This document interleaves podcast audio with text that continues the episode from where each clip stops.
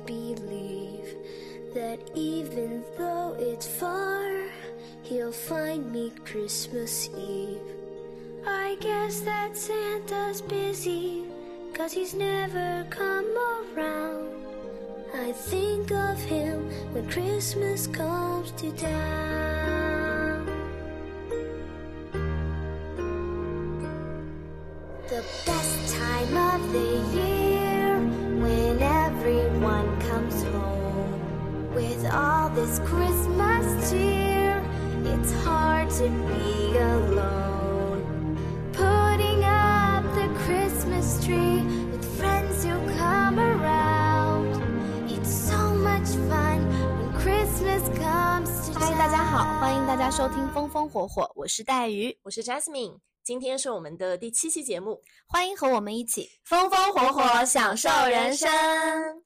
今天啊，是一期非常特别的圣诞特辑。，对，相信大家也从今天的开场音乐里面听到了欢乐的节日氛围。说实话，我们今天针对这一期的节目展开了长达两个小时的讨论。对，就是我们本来是有一个主题的，对我们其实各自都思考了很久，就这一期应该用什么样的方式去呈现特别的圣诞特辑呢？对，而且我们还去听了一些圣诞相关的一些播客，嗯而且我们俩分别还做了一些计划。是的，我们这个计划呢又再一次赶不上变化了。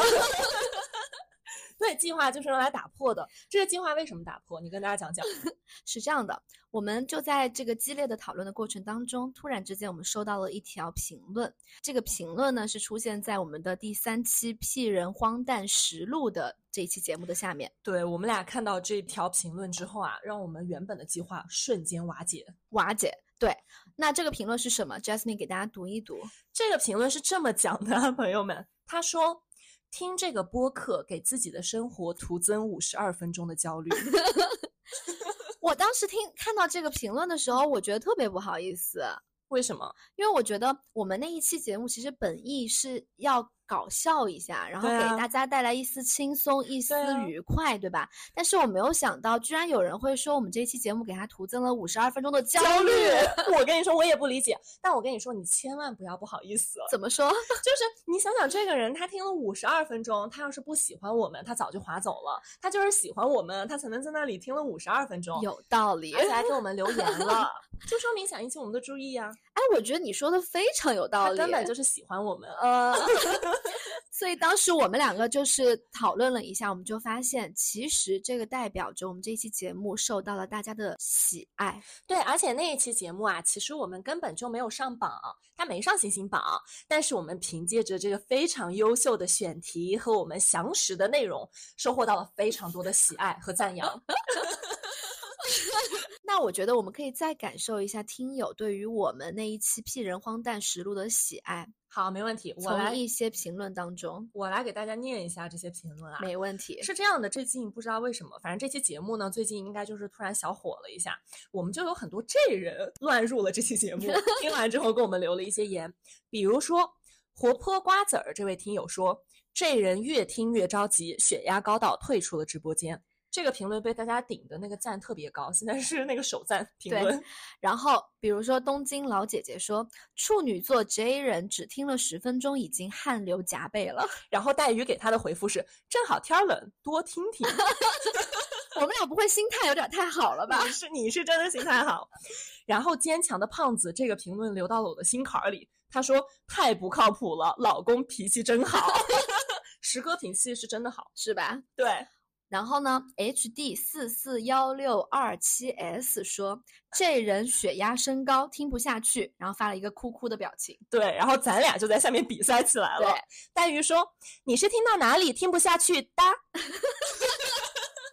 我真的很好奇，他是听到哪里听不下去的？我想听听看，是你比较厉害，还是我比较厉害？我也是，所以我的评论我也给他评论了。我说你评评哪个故事最离谱，咱俩就还比赛起来了。对，所以我们今天所有的计划全部打乱。我们今天就是临时决定要把我们的主题改成《屁人荒诞实录》下期，来回馈给到这些喜欢我们的听友们。对，但是不能叫下期，为什么？因为凭借我对咱们俩的了解啊，只要咱俩的生活还在继续，荒诞的故事就会持续发生。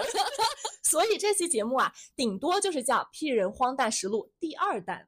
我觉得你说的非常有道理，而且不仅是第二弹，之后我们还要有第三四五六七八弹，我们要把这个做成一个专题。你知道那些成熟的播客啊，现在他们都有那个节目分类。嗯，对，这个就是咱们的一个系列。有道理，我们呢就是完完全全不把我们的听友当外人。对，以后咱们就是自己人。对，那咱们就快点开始吧。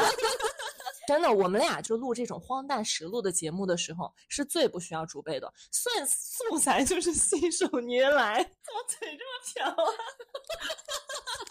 我觉得可以剪进去。重新来啊！你不嘴太久了。对，反正咱们俩就是录这种节目的时候，这个素材是最多的，信手拈来，是基本上不需要准备。我就爱录这种节目。第一趴聊啥？第一趴呢，我们叫做“不能好好说话”系列。虽然啊，咱们俩是挺希望能够靠说话吃饭的。对，咱们的这个小梦想就是有朝一日我们能靠说话吃饭。对。如果到时候我们真的是掐上饭了，也希望我们的听友们能够多多支持我们。对，而且现在还要感谢有一些听友已经在给我们打赏了，谢谢大家，谢谢我们的金主，我们的金主爸爸们。但说实话啊，就现在咱俩这个嘴瓢的程度啊，我觉得我们距离恰饭还有一些时日才能实现，你觉得呢？我觉得是这样子的，但主要还是你的嘴比较瓢。怎么说？我来给大家举一些带于日常生活嘴瓢的例子。嗯，他就是日常这个说话嘴瓢，反正呢就是词儿就不能说对了。呃，他想要说这个咚咚咚，就经常说成哒哒哒。我来举一些具体的例子，没问题，太多了，就随便举一些啊。比如说呢，最近不是上海天特别冷嘛，嗯，然后咱俩走在路上的时候，他就跟我说：“你稍等我一下，你帮我拿一下这个，我把我的窗帘儿拉一下。”说着说着，他就把他的衣服那个拉链往上一拉，说：“你把你的窗帘也拉一下。”但是你你有没有觉得我这个东西其实讲的非常形象？你一听就听懂了？没有。然后我去你家的时候，你还会说：“你稍等一下，我我得把衣服从冰箱里拿出来。”这个得怪我妈，因为我妈经常这样讲话。洗衣机跟冰箱，咱们就是分不清，是吧？对。还有还有一个哦，这个你跟我妈是一样的，就是你们俩都特别爱说我的遥控器去哪了，其实在满世界找手机。对对对对，手机跟遥控器永远分不清。哎，我而且我跟你说，我妈每天在家里面，如果她说，哎，你帮我找一下我的遥控器去哪了，我爸就会说在我头上。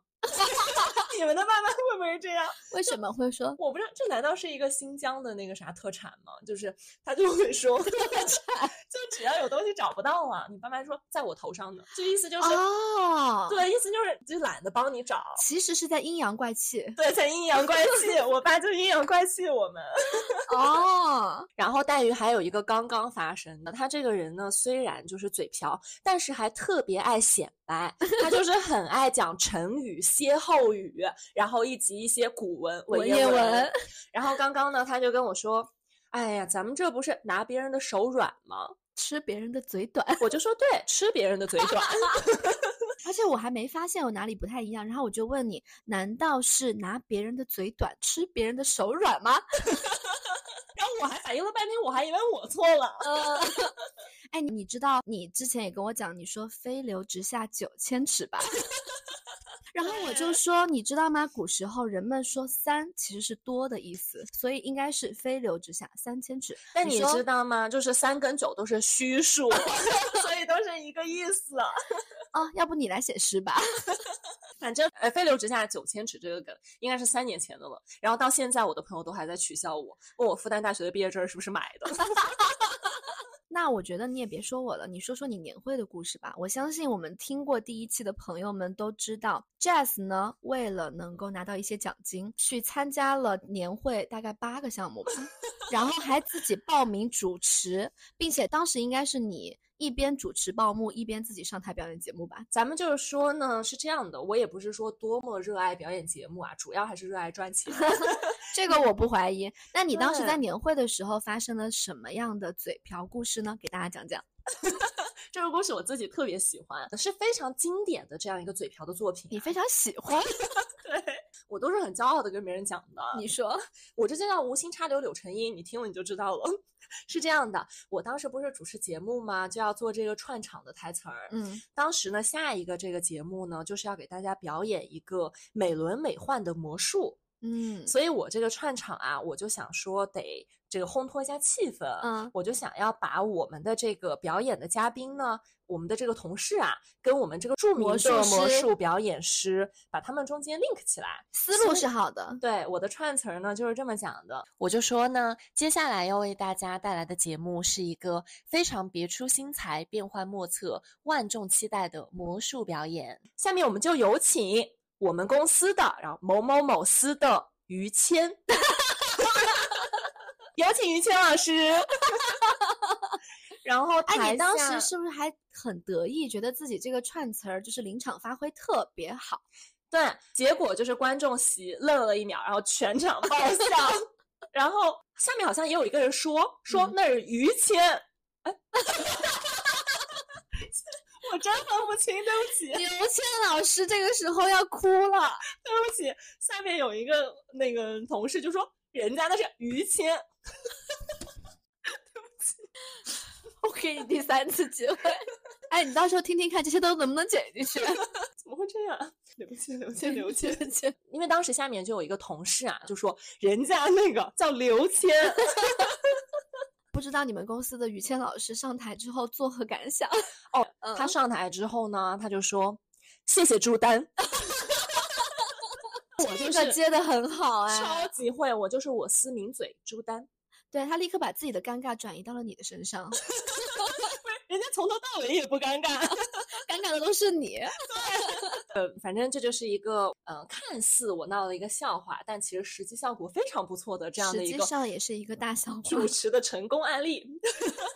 我跟你说，呃我在剪辑的时候，我有的时候真的很头疼。就咱俩录播课的时候，经常嘴瓢，经常嘴瓢，我真的受不了。比如说，我上一期我在讲那个爱的语言，我当时的原话是：学会爱的语言之后，我们就会更加了解自己和彼此。然后我当时真的是很细很细的，就是把那个“自己”这两个字把它剪掉了。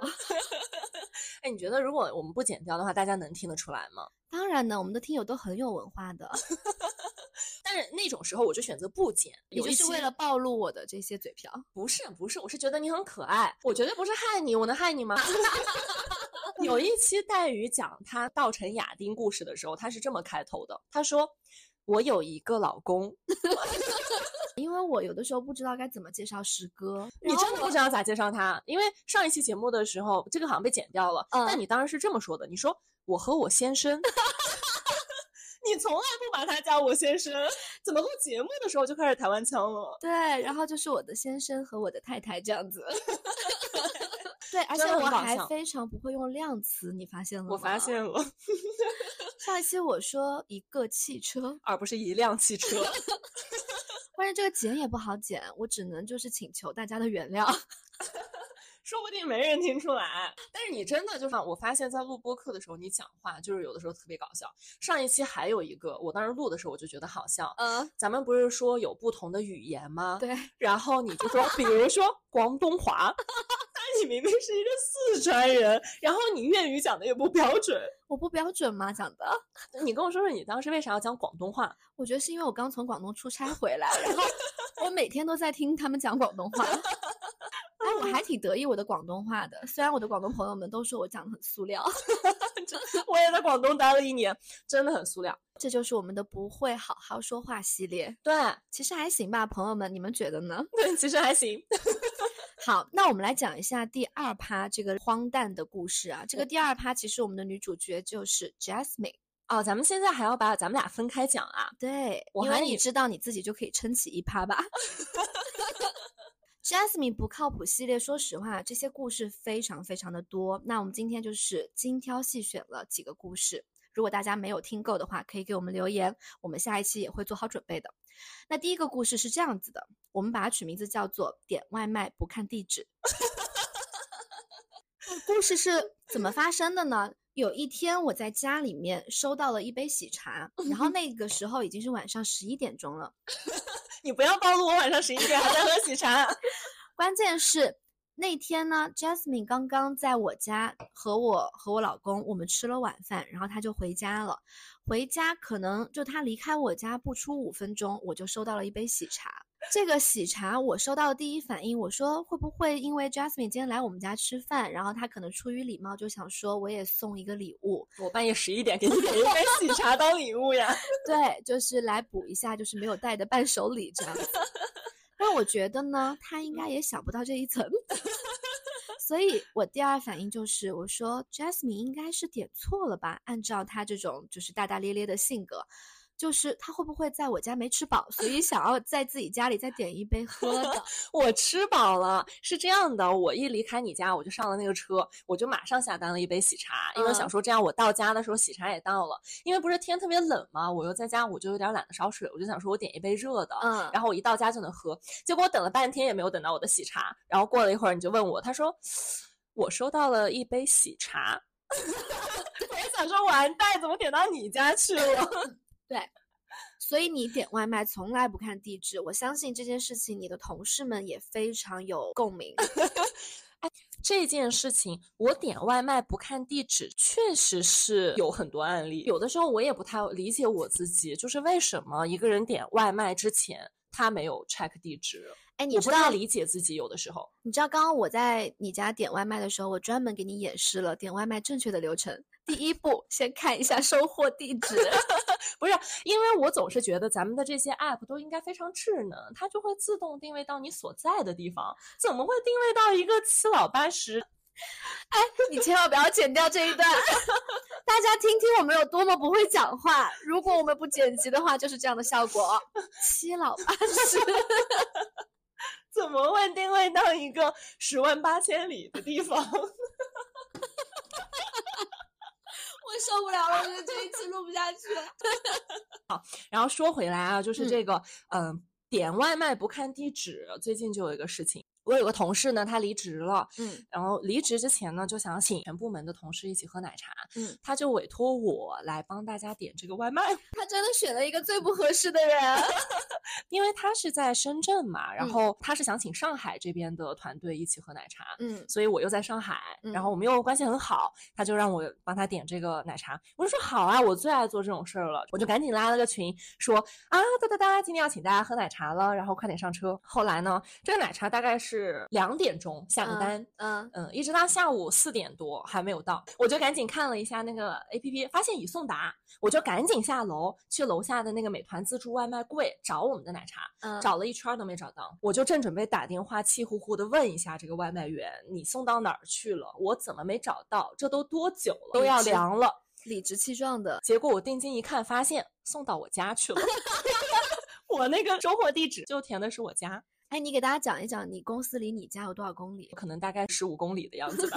看，想说完了，这一大堆奶茶全都点到我家了。但是又不能浪费。对，那我也不能晚上回去一个人喝那么多奶茶吧。然后呢，我就赶紧又叫了一个闪送，嗯，这里就体现出来我这个解决紧急问题的能力了。还带夸夸自己的啊，这个地方。对，然后请这个闪送的小哥，我就跟他打电话，我说，嗯，到时候你到了我家呢，会应该会发现我家的地上的门口啊有几包这个奶茶，就辛苦您帮我把它呢，就是送到那个漕河泾。我到现在都不知道他咋送来，因为闪送一般不都是一个小的摩托车嘛，对，而且那么多奶茶，还怕 洒。洒了。对，但是反正果不其然，你也记得，就是我的交通运很差。这个闪送的小哥，他送到一半儿就给我打电话说：“美女啊，实在是不好意思，我车坏了，您您另请高明吧。”闪送小哥的车坏了，我从来没有听过这么我也没有，我不知道他是不是想送我。事件。对，反正就在华山路那里，他就给我打电话说我车坏了，我说你嗯再叫一个吧。然后对，呢？最后这个事还是一个 happy ending 啊，就是是一个很好的结局。因为最后呢，这个奶茶呢就在我们下班之前准时的送到了，大概六点多快七点的时候。所有的人都喝到了奶茶，但是就是不管啊，您当时点的是热的还是温的还是凉的，最后大家喝到的都是冰的。你把它叫做 happy ending 啊？对，那天有谁是开心的？我觉得你这个故事吧，就是充分的表明了你这个人的几个优点。哎，你展开讲讲，我爱听。最大的一个优点就是你自信，你知道吧？因为你刚刚就是非常的自信的告诉我说，你看我解决危机的能力有多强。然后你还说最后六点送到了一个两点下单的外卖，然后你说这是一个 happy ending。大家喝了冰奶茶，我真受不了了。我就是希望这些 app 啊，还是能够更加进一步的进行一些这个优化和迭代，就是避免这种情况的发生。比如说，当您发现您的用户他呢要下一单，这一单外卖的这个送达地址啊和他目前所处的位置距离十万八千里，您能不能够就是出现一个小的对话框，稍微提醒一下他，您确认要点到那儿去吗？完蛋，我觉得真的可能有外卖平台的同学们听我们的节目。你这个对产品功能的迭代的建议会不会被他们听见啊？我真的很希望可以被听见，我相信可以帮助到很多的人。好，说到这个，第一个是点外卖不看地址，我自己编了一个顺口溜，就是 Jasmine 不靠谱系列的第二个故事，叫做买机票不看日子，押不押韵？你还挺押韵的。买外卖不看地址，买机票不看日子。对。大家可能还记得之前我们讲到过 Jasmine 买机票买反的故事，就是她当时买从北京回到新疆的那个机票，对吧？对，买反了。我们继续讲一下她买机票不看日子的故事吧。我看日子，我看日子呢？谁买机票不看日子啊？这故事是个大乌龙，我跟大家讲讲。又怪机票预订平台的问题，是不是？等会儿我必须要这个反馈一下。绝对不是我一个人遇到这样的问题。我觉得你不是交通运差，你是就不太会用这些电子设备。对，这个故事要回到去年的十一，嗯，不知道大家还记不记得，我们那阵儿还是有疫情的。对，然后我们当时呢去一行人啊去西双版纳玩，结果好巧不巧，去年西双版纳就是在十一的这个后半期。就爆发了疫情，然后整个州呢就是被封了，因为你进不去也出不来，嗯，就被封控了。我们就被当时被隔离到了一个酒店，然后呢，因为还是要回去上班嘛，啊，每一天我们都在刷机票，就是买第二天、第三天、第四天的。然后从早到晚就刷，因为你不知道哪一班飞机能飞，嗯，经常你前一天晚上成功买了第二天的，比如说四趟飞机，结果第二天你就会发现这四趟飞机全部都被取消了，就飞不了。后来有一天呢，嗯，跟我一起在西双版纳玩的一个朋友就跟我说，听说这个快解封了，然后他呢就很幸运，他抢到了一张解封当天的。晚上的机票是从西双版纳飞广州，嗯，他就说你快去抢，这班特别难抢。我刚抢的时候好像是最后一张都快没了。他说你赶紧看看有没有人，比如说没付款啊，有余票的。我就赶紧也打开了我的这个购买机票的 app，然后搜这个趟飞机，结果我就发现余票充足啊。我就赶紧买了，嗯，然后买完之后，我就很激动的跟他说我买到了，我说咱俩到时候一起走。说天呐，我们终于可以离开西双版纳了，然后要回去上班。我当时特别幸运，我做的最对的一件事情就是我顺手截了个图，然后把我的那个截图发给了这个朋友，我就想跟他炫耀一下，说我买到了。然后我说咱们是九点钟嘛，我说我也是跟你同一班。然后我这个朋友过了大概一分钟，他回我，他说对，你是九点没错。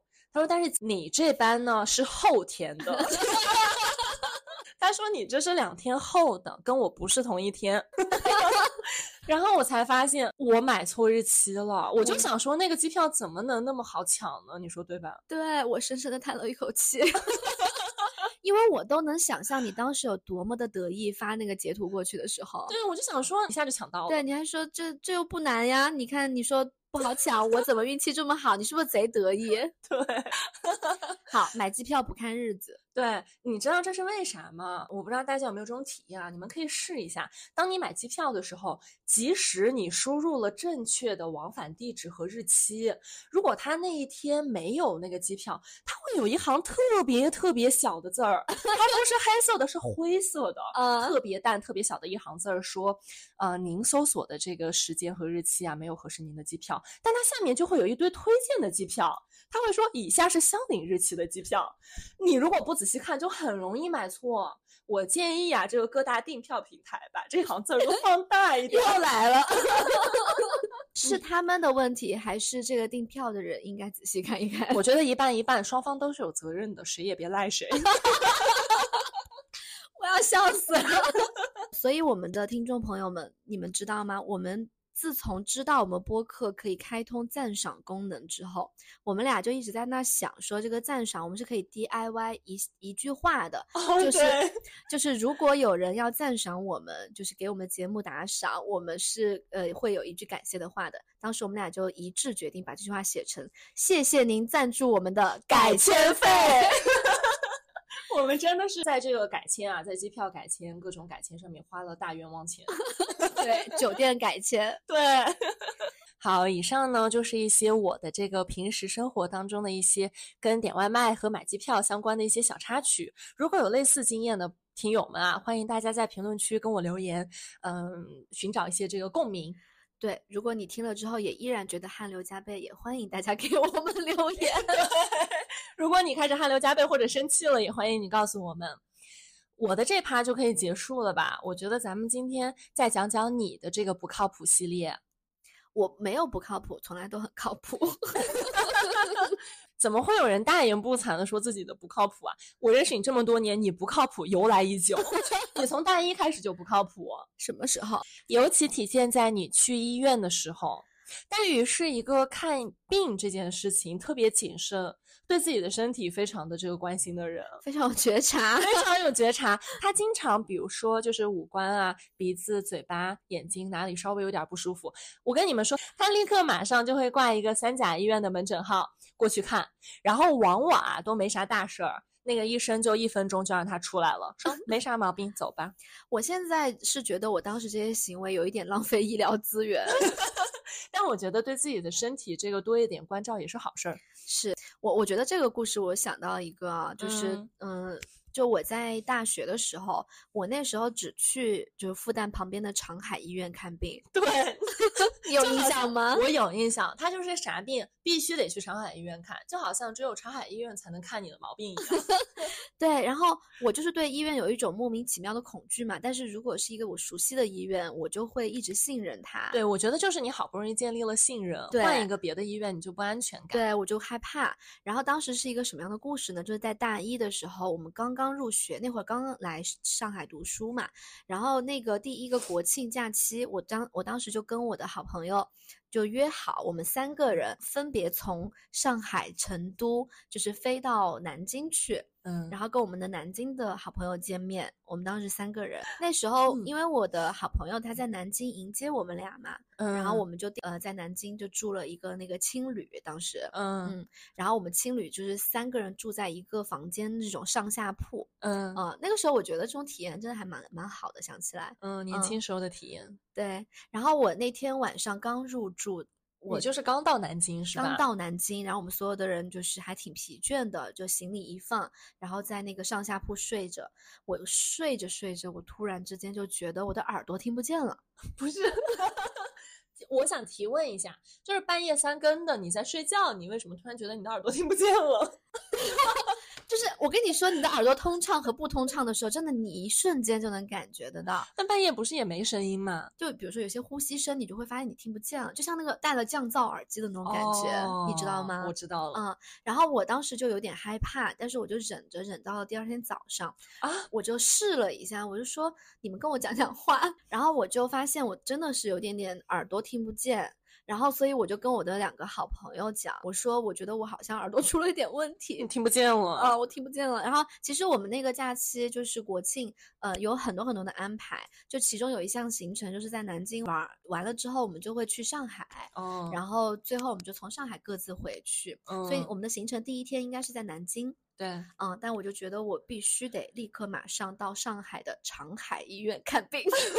这个故事真的好离谱。他当时就跟我说了，他说：“他说 Jasmine，呃，我要回学校了，我我得回上海了。”我说：“你咋了？不是才去南京吗？”他说：“我的耳朵听不见了，我得回长海赶紧看一下。”我说：“咋了？整个南京是没医院还是咋了？必须得回上海看病？”而且我还很认真的跟我的两个朋友讲，我说耳朵的事儿可不是小事儿。这起整件事情真的太你了，你就是这样的。我说不能够轻视这样的一些问题，因为我还年轻。然后当时是这样的，就是我的两个好朋友，我就其实跟他们讲了，我说你们就继续你们的行程，就不要因为我影响。所以我就说我可能到时候先回到上海，我在那边看完病之后，在上海等你们，因为本来我们就也有行程是在上海嘛。那咋行？你又听不见，肯定不能让你一个人回上海。然后他俩就就对他俩对我也很好，然后他俩虽然一边就是翻我的白眼，因为真的关系很熟，一边翻我的白眼，一边说：“哎呀，我们还是陪你一起啦。”然后结果我们三个人一起买了高铁票，就从南京回到了上海。然后就是为了去专门去这个长海医院看你的耳朵。对，三个人一起风尘仆仆的到了长海医院。然后看完怎么说呢？看完其实就没有什么大病，就是一个很简单的小毛病，然后处理处理就好了，就很快，是不是？对，根本就不值得，一下子就通畅了。然后你们又赶紧风尘仆仆的又跑去了，又回到了南京。我有点忘记后来怎么安排的了，反正当时我从那个。诊疗室就是出来，我感觉非常的轻松和通畅，因为我终于听得见了。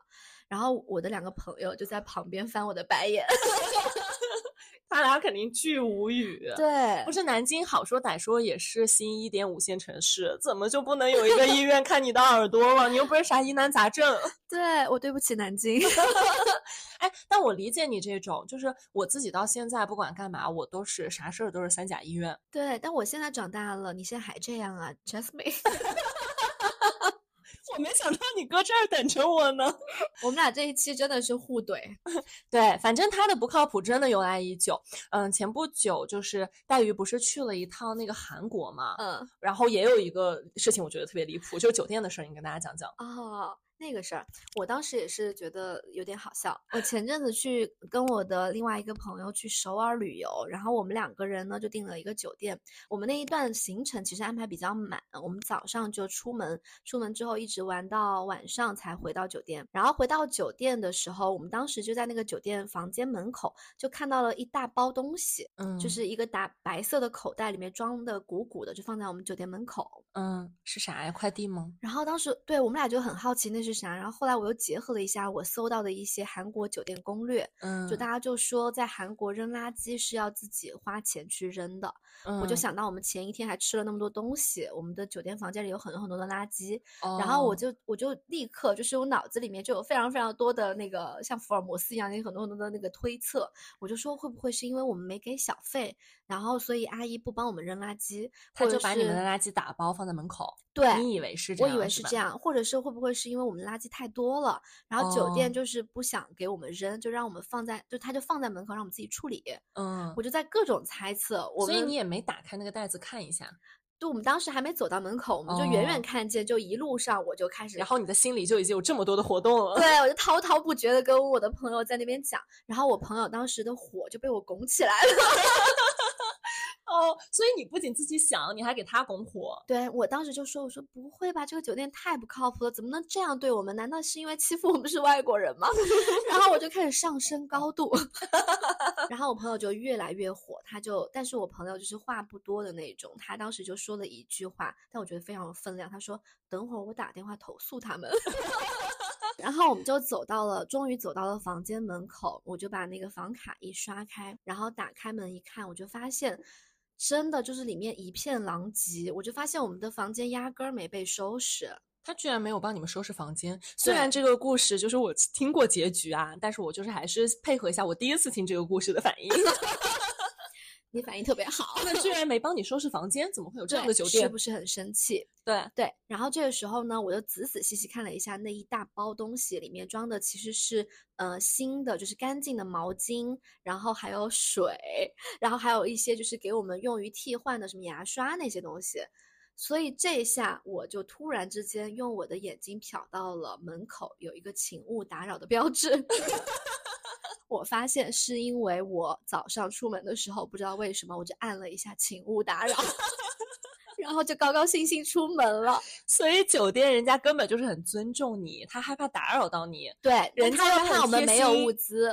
对，还很贴心的把这一堆物资放到了门口。，对，所以他们其实是做了一件很好的服务，你还差点投诉我人家。我们差点投诉他。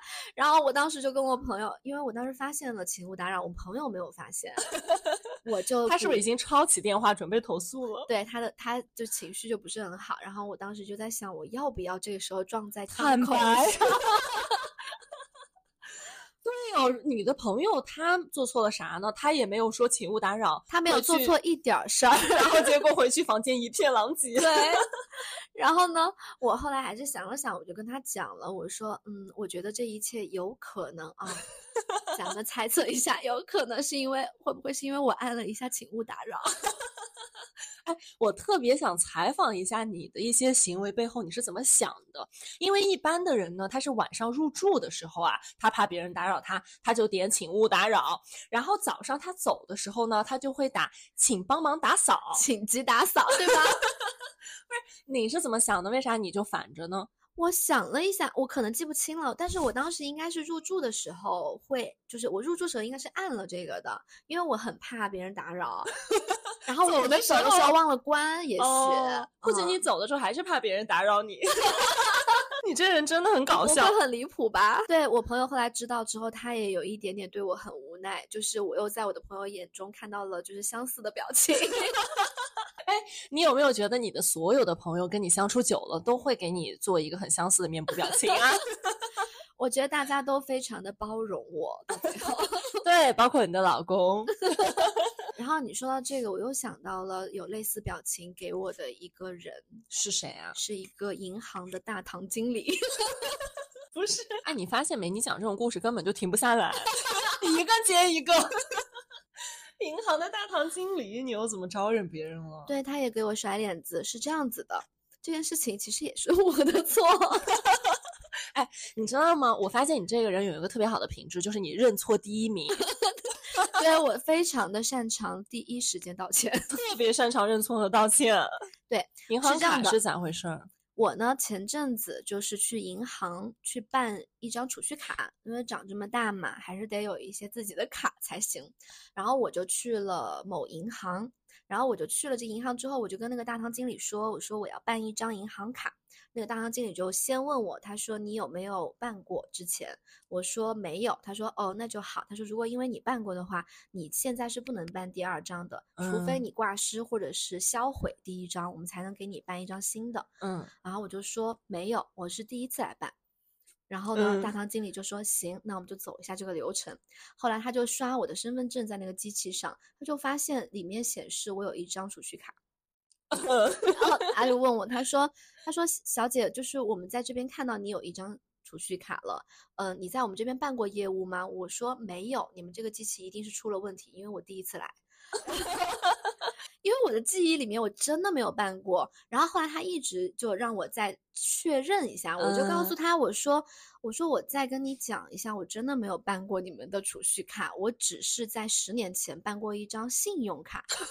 我说会不会是因为你的系统里显示的是信用卡？哦你再仔细哦看一看。哦嗯，，我其实很有很有礼貌的，这个很合理，对对，但是态度也很好。我态度是蛮好的，因为我觉得服务人员你还是得尊重的。对对，你这嗯个是一直都做的很好。然后，但是我当时我就觉得他的那个面露的一种难色，就让我开始怀疑我自己的记性，你知道吗？我就开始在想说，要不然我下载一个这个银行的手机软件，我就自己登上去看一看，因为如果你办过，你自己其实也可以查到嘛。对，你能直接用手机号登录上去。对，我就开始下载那个手机 APP，我就输入了这个银行的名字，然后在那嗯个 Apple Store 里面，我就开始在嗯搜。我刚输入进去，我就准备点击下载，我发现这个软件已经在我的手机上了。软件你有，对，我已经能预测这个故事未来的走向了。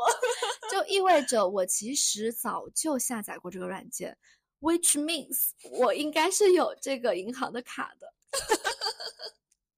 然后我当时呢，就找了哎一个小角落，我一点儿都不惊讶。我就然后呢找了一个小角落，我就偷偷的在那边点开软件，我就看了一下，果不其然，我有一张储蓄卡，而且那张储蓄卡是一个月之前办的，啥？那是你一个月之前办的，然后你忘了？我完全忘记。你完全失忆。对，我觉得是因为咱们国家有很多的银行嘛，所以我可能忘了我办的就是这家银是啊，行。能怪在我们国家银行桌上面。不怪不怪，都怪我，都怪我。哎，那你当时会不会巨尴尬？因为你刚斩钉截铁的跟这个人讲我没有你们的储蓄卡，对，结果现场打脸。非常尴尬。然后我当时就看那个大堂经理在忙其他的人了，所以我就悄悄的走了。真的很搞笑，所以呢，我就是办这个银行卡呢，我就是突然想到，就是我这些朋友和这个大堂经理的脸上有相似的表情。我跟你说，我相信这种故事你绝对数不胜数，不会的，只有这三个，而且明年就没有了。明年肯定还有。明年我长大了，咱们这个系列呀还要加更。好的，我发现啊，就是一路这种特别多好笑的故事，我们就真的能讲很久。是然后我们俩呢，其实还有很多好笑的故事，但就来不及讲完了。咱们要不要就分成上下两期啊？可以啊。我觉得正好这一期我们就可以作为一个惊喜加更，然后可以在周中的时候提前给大家放送，也算是我们提前送给大家的一个圣诞礼物。可以。然后我们的这个第二期，咱们到时候录完了之后，就等到还是我们原定的时间，就是周六晚上二十四点更新。对，到时候就是叫第三弹，是不是？嗯哎，你说的有道理，这咱们这个系列不是就满满当当了吗？对，对，然后啊，我们其实，在上上期的时候有一个抽奖的小环节，对我们其实分别在评论区还有我们的听友群，都分别抽了一位幸运的听友，来收到我们呃风风火火主播送出的年末暖心小礼物。我们会努力啊，争取让大家在跨年之前收到我们的小礼物，一份小心意。对对，然后就是希望大家，嗯，可以多多的在评论区跟我们留言互动，然后可以加微信小助手，然后进入听友群，跟我们很多可爱的听友一起互动。是的，欢迎大家在今本期节目的评论区给我们分享一些，如果你也有相似的比较快乐的故事，也可以分享给我们。对，因为我们这个圣诞特辑嘛，虽然这一期大家也听出来了，我们的这些故事呢跟圣诞本身啊关系不大，但是呢，我们就是觉得圣诞特辑应该给大家多传递一些快乐。是的，嗯，就专门做了这样一期，全都是快乐小故事组成的，希望大家会喜欢。如果你们喜欢的话，就不要忘记给我们评论和帮我们转发。如果你们没有什么点赞的话，我们这个系列以后就不更新了。不行，咱们这个系列啊，就是无论如何我们都要继续更新，就希望大家多多支持、点赞、转发。好的，好的，然后欢迎大家在小宇宙、喜马拉雅、荔枝、QQ 音乐、网易云音乐、苹果 Podcast、Spotify 和微信公众号等平台订阅和收听我们的节目。谢谢，谢谢，提前祝大家圣诞快乐，谢谢，拜拜，拜拜。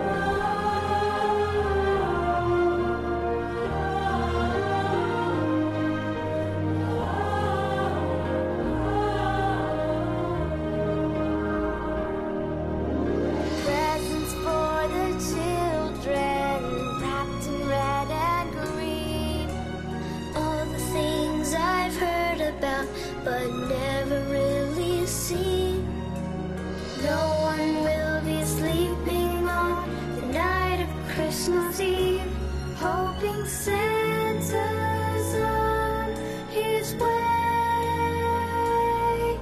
When Santa's sleigh bells ring, I listen all around.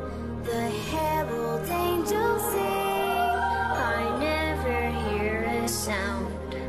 And all the dreams of children, once lost, will